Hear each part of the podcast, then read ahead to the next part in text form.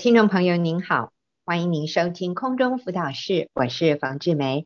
今天我和秀敏一起回答朋友的问题。秀敏你好，冯姐好，大家好。是，那我们来看第一个问题，该如何接纳另一半太胖？那我想这个朋友很简单，就是一句话，他说我要怎么接纳我的另一半太胖呢？呃，其实这个问题哈，很多人是不好意思问。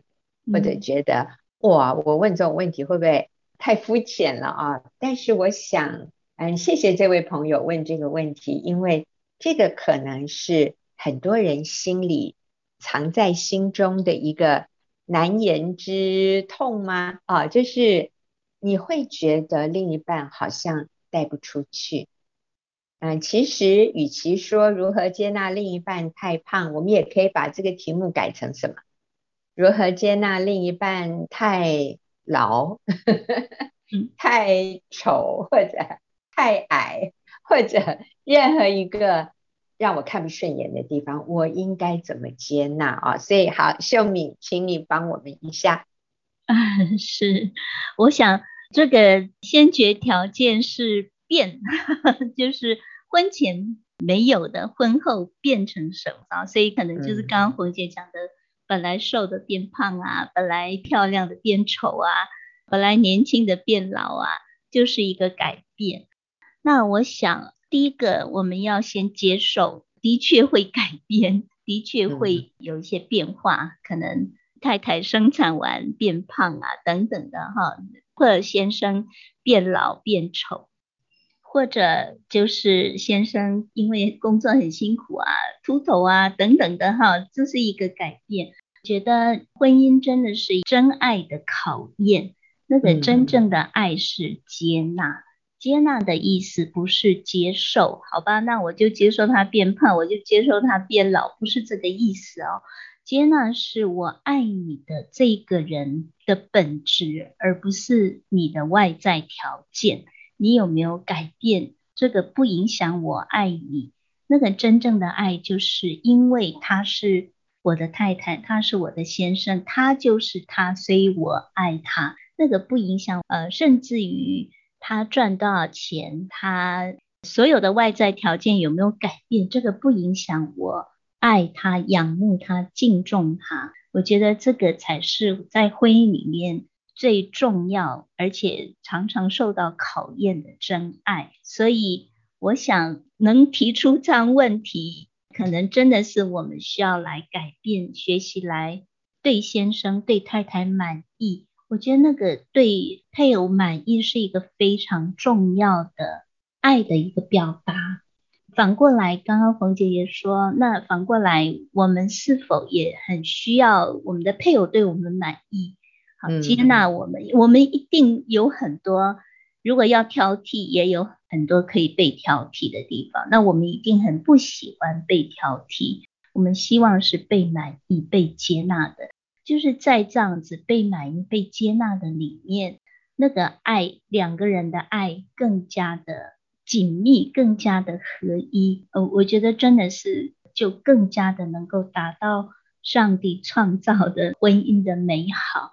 所以，呃，我想一个是满意，一个就是欣赏。呃，我先生经常跟我说，我有些时候会跟我先生说，哎，我好胖哦，我变胖了。他每次抱着我跟我说，我不知道。因为我没有 跟别的女人比较过啊，他也没有跟我说没有啊，你很好，他也没有这样讲啊。嗯嗯，我不知道，他常常回答 这个问题，我常常问他，常常这样回答我，就是我不知道，我没有跟别的女人比较过，所以我不知道啊，你就是我唯一最喜欢、最爱的那个。那你知道吗？哎，我就觉得我的心就好被满足，好被接纳，好被爱哦。嗯、是，所以我想、嗯、最重要的是你有没有去接纳你的配偶，爱你的配偶，对他满意，嗯、这个是最重要的。是，是。那我也要说哈，我们觉得，那我总可以提醒他一下吧。好，那我要说，你提醒过了，而且我相信也提醒很多次了，我相信他知道。他知道你的想法，他也知道他太胖或者他也知道他没有以前那么美丽，或者没有以前那么英俊。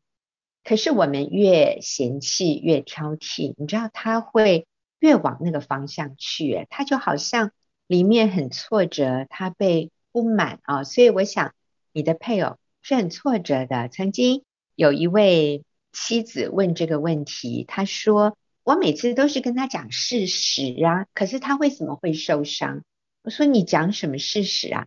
他说：“我就觉得他很臭啊。”我说：“那如果任何一个人说你很臭，你会不受伤吗？他想的是，我就会改呀。我说，我们第一个反应是我们觉得很受伤、挫折，我们不被接纳，我们不被爱。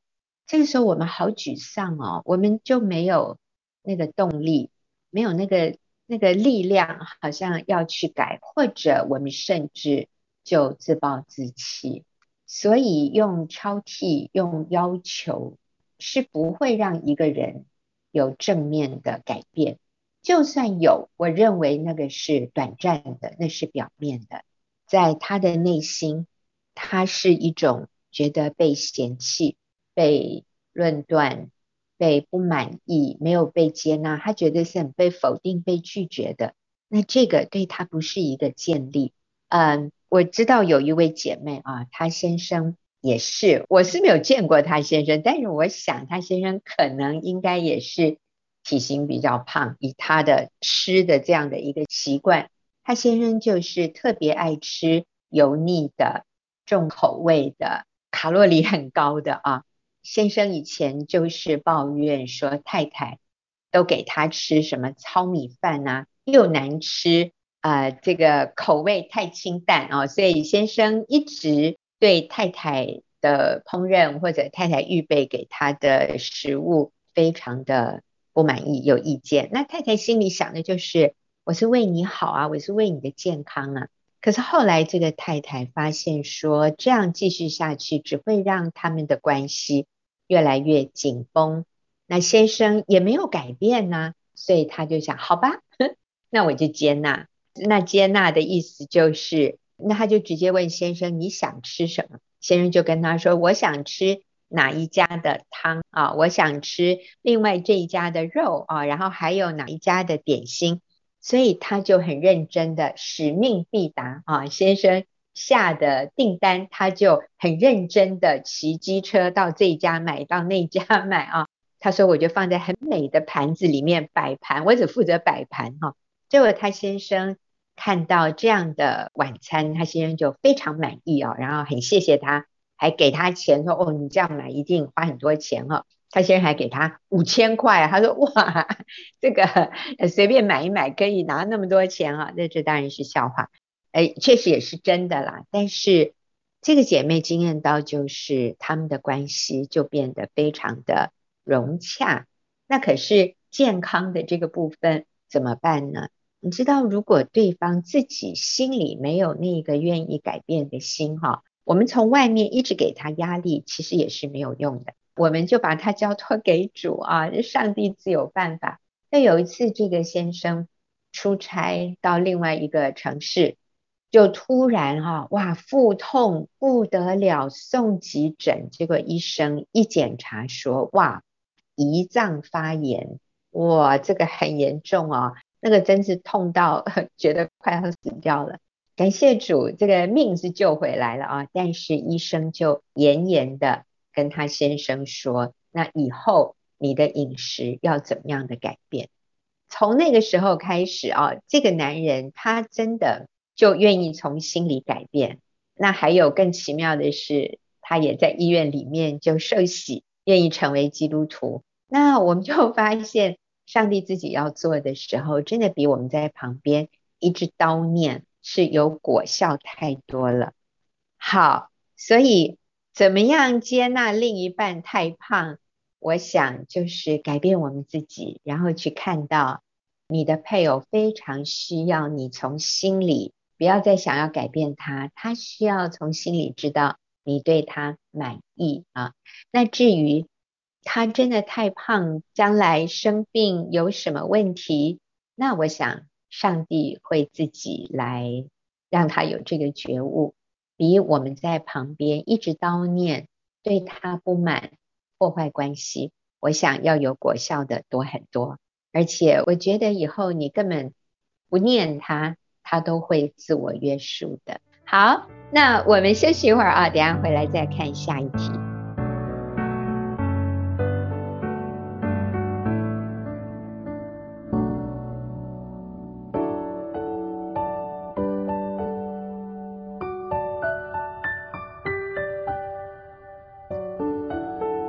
我们来回答下一个问题。这个问题是哈，如果对方有情绪困扰，我想这个对方指的是他的配偶。如果对方有情绪困扰，他或我面对冲突选择逃避沉默，可以如何更加的回应和面对呢？还有，如果对方总是逃避自己的问题，不愿意面对，造成家庭很多痛苦。如何处理这样的问题？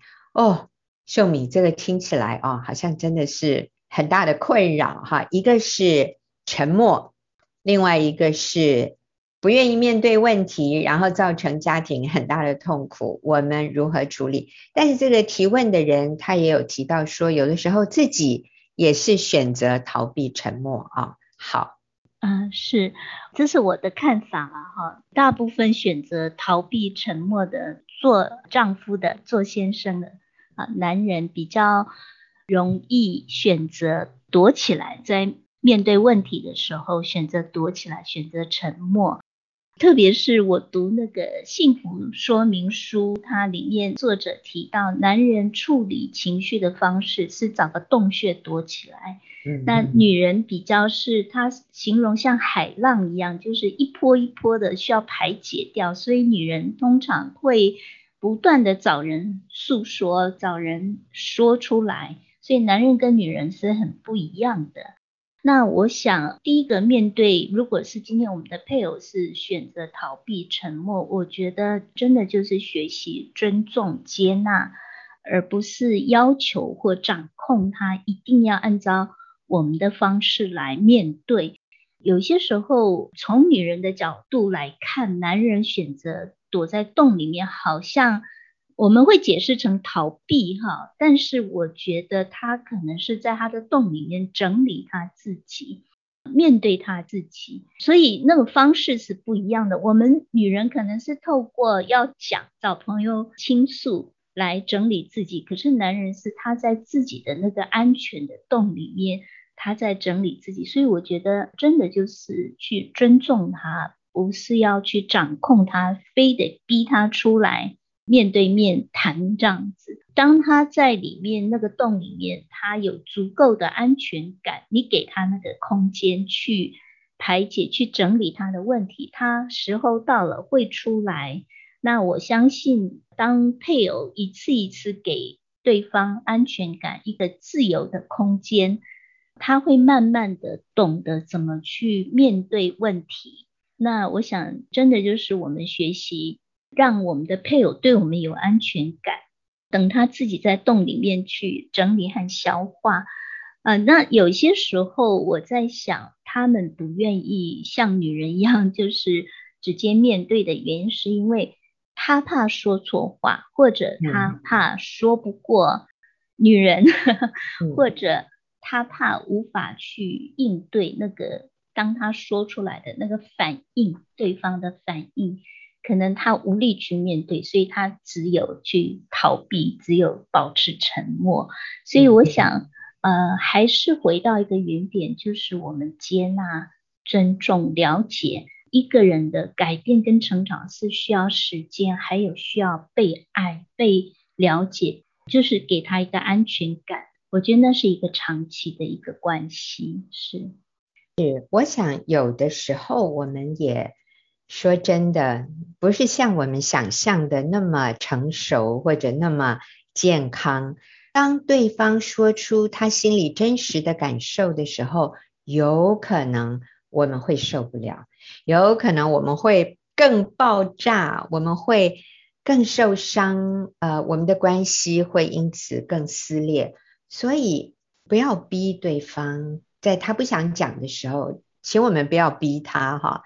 啊、因为你逼到最后，他就可能就说，那我们就离婚吧，哈，啊，也说不定。所以圣经有一句话非常宝贵，说不要叫醒我所亲爱的，等他自己情愿。我们可不可以愿意等候对方自己情愿？他想说，那我们就要预备好聆听。可是他不想说的时候，我们尊重，这个对我们也是一个很重要的操练练习。第一个是尊重别人，第二个我们要愿意等候对方成长的时间表啊。这里说对方逃避自己的问题，不愿意面对，造成家庭很多痛苦。那我也要说，痛苦。的这样的一个感受，有的时候也是我们可以决定的。如果我们把这件事情看成很痛苦，那我们就会痛苦。如果我们从另外一个角度来看，我觉得那就是另外一个结果啊。我最近听到一位牧师他讲到的时候，他提到他说有一个家庭，这个爸爸是。酗酒，所以整个他的人生就是被酒所害。他有两个儿子，这两个儿子长大以后，其中一个也酗酒，然后他的人生也因此一塌糊涂。所以有人就问这个儿子说：“你为什么酗酒呢？”他说：“因为我爸爸就是一个酒徒啊，所以我从小。”就受他影响，我就只有这么一个一个榜样，所以我就跟他一样，因为他酗酒，那我也变成酗酒的了。好像他今天所有的困难问题都是他爸爸害，对不对？他爸爸酗酒造成他人生很大的痛苦，很大的悲哀，他好像是那个受害者。那可是奇怪的是，这个家庭。也有另外一个儿子啊，那我不知道是他的哥哥还是弟弟。那另外这个孩子呢，就是非常的按部就班，然后有好的工作，也有好的家庭，所以别人就问他说：“你为什么没有变成一个酒徒？啊，你爸爸是这样子，你的弟弟是这样，为什么你不是？为什么你没有成为一个酗酒的人？”他说：“哦，因为我爸爸是一个酒徒，我爸爸是一个酒鬼，所以我我不喝酒。你看哦，相同的环境，对不对？那个其中一个儿子就说：我今天酗酒是因为我爸爸酗酒。另外一个儿子说：我今天不沾酒是因为我爸爸酗酒。相同的原因，你可以做两种不同的决定。”可是，当你把自己看成是一个受害者的时候，你就只能往那一个负面的方向去，然后你最后还怪别人。可是，如果在相同的情况里面，我们选择另外一个反应，那那个结果会非常的不同。所以，我们在这里一直强调的就是，我不能改变别人，我只能改变自己。我不能改变他。不爱讲话，不爱分享，甚至我把他的不说话当成是逃避。你可以说他逃避哦，他都逃避问题。但是我也可以说，他需要一点时间整理，他需要一点时间安静，没关系的。他不讲话没有关系。你看，是完全不同的反应。我不能改变对方，但是我可以改变我对这个情况的一个回应。所以不要把自己放在那个受害者的位置上。那我真的要说，你不是受害者，你是可以成为这个关系的主导者，而把这个关系带入良性循环。那很重要的就是不要再论断，不要再定罪，不要再觉得今天你的痛苦都是他害的。我们是可以改变自己的。好。那我们就休息一会儿，等一下再回来看下面的问题。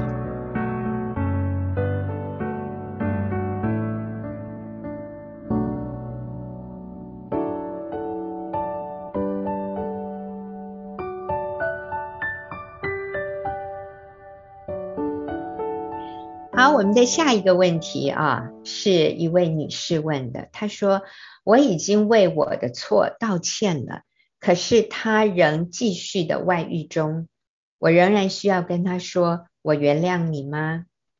如何真正的饶恕人？是要跟他说我饶恕你吗？啊，还是也不用讲这句话？啊，那其实这是两个不同的人问的问题，但我觉得是很类似。一个是说。”我已经为我的这部分的错道歉了，可是对方仍然继续在外遇中，我需要跟他说，我原谅你吗？啊，什么是真正的饶恕别人？透过说我饶恕你，就代表我真正原谅了吗？好，那请秀敏。是，呃，我觉得这个提问的太太很棒，就是为自己的部分先道歉。嗯，那我想我们要清楚一个界限，就是我们为我们的部分做了我们该做的，比如说认错道歉，但我们不能用这个来要求或者是掌控，说我都已经道歉了，那你为什么还不悔改？你为什么还在外遇中？那我想我们还是回到一个点，就是我改变我自己。别人有没有改变，那不是我的责任，所以做我该做的，不掌控。他如果选择继续外遇，选择继续不饶恕等等的，那我想这也是对方就是先生的一个选择。我想我们可以表达的是，我们不认同，但我尊重你，就是等候你回转。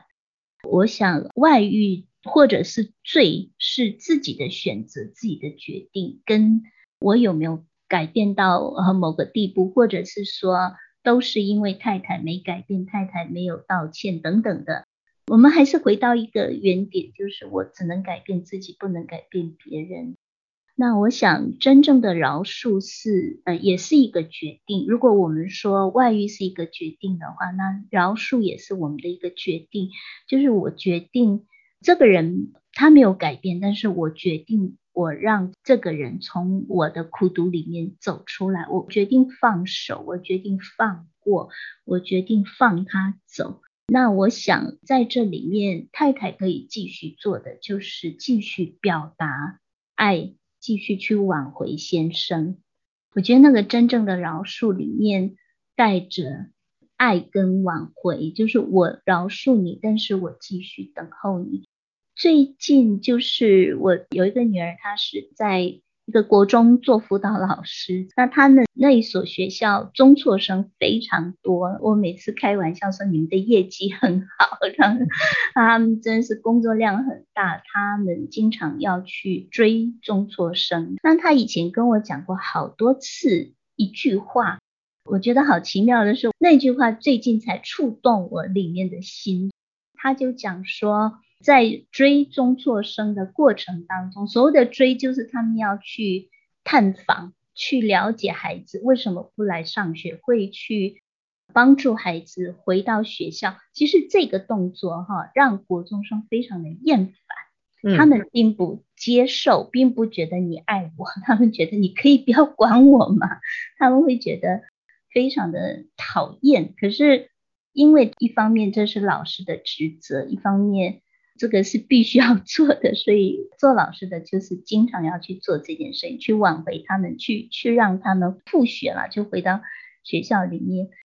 那我女儿她就说，她就跟我分享说，追中辍生的这个追本身的动作，对中辍生非常的有意义。她说，当时孩子在国中这段时间，可能他不觉得这是一件有意义的事，可是对他们的人生是很有意义的。特别是等他们到了社会，出了社会，或是等他们到了不需要 读书，他突然发现没有人追他，是一件很空虚的事情，而且他们会突然发现说，有人追，让他们有存在的价值和意义感。哎，我就听了，我就觉得好触动我的心。这就是我们很多姐妹先生外遇姐妹所做的事，就是不断的向先生表达爱，表达关心，表达挽回的心。可能先生他并不看重，或者是先生会觉得你很烦，不要再来掌控我，什么难听的话都可以说出来。可是我觉得这根线不要断，就像我看到一个辅导老师，他没有放手对这些孩子，我觉得那个线拉住他们，让他们虽然很棒，可能让他们觉得他们有存在的价值。你如此的看重我，所以你才拉住我。他们现在不明白，但是有一天他会明白，当时有人拉住他，对他们的生命是何等的有价值、有意义。所以我想鼓励姐妹们，先生有外遇的姐妹们，不要放手，继续让先生从妻子的身上经验神的无条件的爱、赦免和慈爱。我觉得就是透过。太太不断的挽回，让先生感受到那个存在的价值，它是何等的宝贵，所以我们不能放弃。是是，有一位外遇的先生，他后来回转做见证，他说以前看到太太关心的简讯或者 Line 啊传过来，他说都觉得是来讨债的，意思就是你又要来。来骂我了，你又要来定罪我了。他说以前哈、看到太太的简讯出现，就有那个他来讨债的那个感觉。可是看久了，看多了，我发现其实太太是关心我的。他说，所以在我这么拒绝他之后，他竟然还继续关心我，有的时候也让我感到窝心哦。各位，你有没有听到？这是一个背叛妻子的男人在外面，当妻子不断的不放弃的，就是只是向他表达关心，没有定罪，没有要求，没有指控，没有羞辱，真的就是单纯的关心。他说，有的时候也让我感觉窝心。然后最后这个男人，他是确定应该是不会。秋后算账，如果他回来是不会被秋后算账，你知道他就提着箱子回家了。还有一个外遇的男人，他说：“我后来发现，其实外女的脾气也很不好耶，也没有比我太太好到哪里去啊。以前是不想太太管我，可是出去了还是有人要管你啊。你知道那个外女还是会管他，所以。”有的人说想挣脱这些管哈，所以就离开家。但是如果我们的所谓的管，就是我们的关心，我们的这种爱的表达是没有那种带着想要控制、辖制的这样的一个态度，其实会让对方觉得有安全感。所以这个问题是说，我仍然要跟他说，我原谅你吗？姐妹当然可以说我原谅你，但是如果你说了我原谅你之后，他没有任何反应，你就不要生气哦，你不要挫折哦，你不要沮丧哦，啊，那你就是很平和的表达你已经原谅他，但是他要如何反应，那你仍然要正面的回应，而不是说我都说我原谅你了，你为啥还不回来？你为什么还继续态度那么差？那这个就不对了哈。还有什么是真正的饶恕？就是说我饶恕你，就算真正的饶恕吗？其实说我饶恕你之后，有一个你可以来检视自己的，就是你提到这个人的时候，你里面仍然会有恨，会有受伤，或者是觉得他欠你吗？当你跟别人提到这个人的时候，你仍然会讲批评、论断他的话吗？你里面还是有一种很不平衡的心情吗？那如果有，那就代表我们还需要再继续学习饶恕。当我们真正饶恕一个人的时候，其实心里的一个说法就是：你不再欠我了，你不改变，你不道歉。我都 OK，我仍然饶恕你，我接纳你，我等候你的回转。可是当我们一讲到这个人的时候，我们就会有情绪，然后我们会想要在背后说他几句，或者我们仍然觉得很受伤，那我想我们就是要让自己知道，我们仍然在饶恕的过程中，哈，对，我们说饶恕是一个过程，不是我说一句我原谅他了，或者我原谅你了，就代表我们里面真正 OK。那如果我们还没有到达那个地步，说我讲到他的时候，我不会心里有起伏，那我们也接纳自己，我们求主继续帮助我们来经验他对我们无条件的爱与饶恕，以至于我们可以从心中真正说，他已经不欠我了，因为耶稣都已经补足了，耶稣对我的爱，耶稣对我的赦免已经。满足医治了我内心所有的创伤和需要，所以 OK 啊，所以啊，我想这是一个过程，我们也给自己时间。好，我们等一下再回来回答最后一个问题。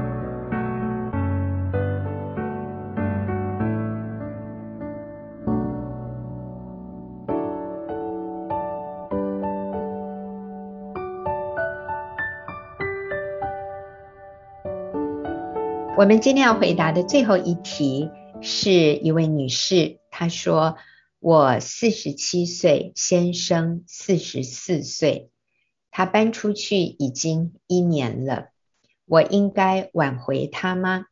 我们结婚十二年，是因为一个问题，他搬出去，然后提出离婚。呃，我先生他讲的原因是。”我们的亲密关系不协调，他觉得我满足不了他，他想要小孩，可是我没有办法怀孕，他感觉很自卑，他觉得未来不能够给我我所需要的，我还是很爱他，可是我怕会拖累他，就是因为他想要小孩，我可能一生都没有办法给他小孩了，那我现在很矛盾，爱不是要为他人的好处，而不是为自己的利益着想吗？啊、那请问我该怎么办？好，秀敏，我觉得这位姐妹 听起来也是内心有很多的矛盾和纠结哈、是，我想真是不容易。这位提问的姐妹，我想呃，先生提出这么多的，好像呃要离婚的理由哈，看起来好像都是十足的理由。但是我要说，嗯，婚姻不是因为发现这些东西，发现不能合我的意，所以我就要离婚，我就要离开。那还有就是所谓的，因为最后这位姐妹有提到说，好像就是说，你爱一个人，你不是要为他想吗？好像是一个舍己哈。可是我想，嗯，舍己。不是这样用的，就是这件事情是一个错的，嗯、就是要离婚。先生提出这么多的不满，然后要离婚，然后你说我们为了满足他的需要离婚，这不是这样应用的。我就想到说，如果我们的孩子他要去犯罪，他要去做一件错的事情，那我们说我们因为爱他，所以我们会答应他吗？应该不会嘛。我们要帮助他，所以我想我们要回到就是帮助先生建立先生的一个出发点，去挽回先生，重新来面对我们的关系。如果有一些需要调整的，我们来调整。我想我们要先了解一点，就是我们在婚姻里面不是为了得到我想得到的，所以嗯，婚姻不是为了让我满足，让我快乐。那如果不能得到满足，不能快乐，那我就要离开。婚姻不是，婚姻是一个彼此合一走到最后的一个盟约，所以在里面我们需要学习的是彼此的接纳，彼此的不足。呃，那还有就是彼此的调整。如果呃所谓的这个性关系不满足，我觉得这个也要看呃每个人的 这个定义不一样啊，每个人的。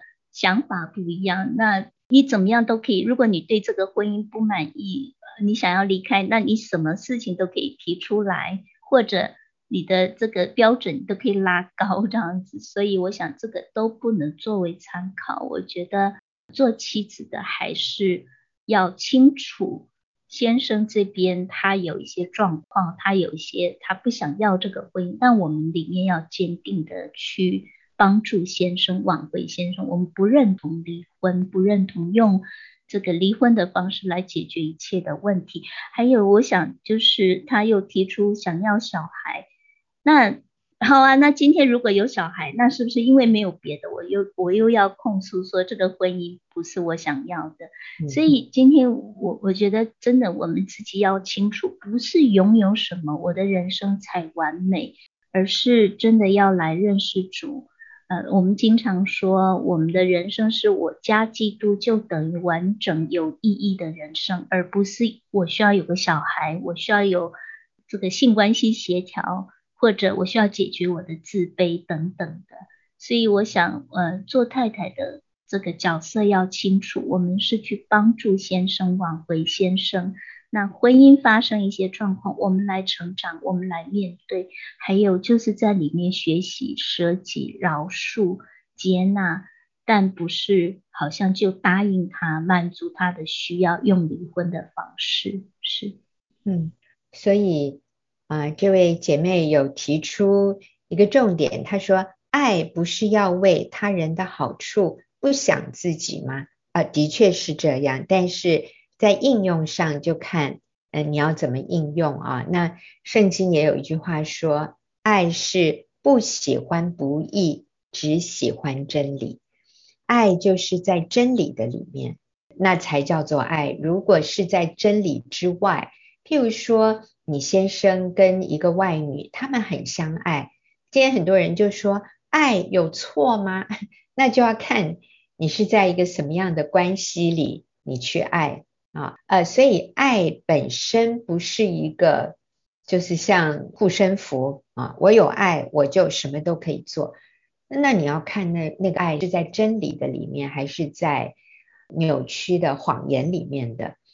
所以你先生提出来的这三个问题，就是亲密关系不协调，然后你没有办法生小孩，还有他在你面前觉得很自卑，这都不是你可以同意要跟他离婚的理由，也不应该成为他提出来要离婚的啊，好像比较呃就是很合理的原因。所以这个我们要去分辨。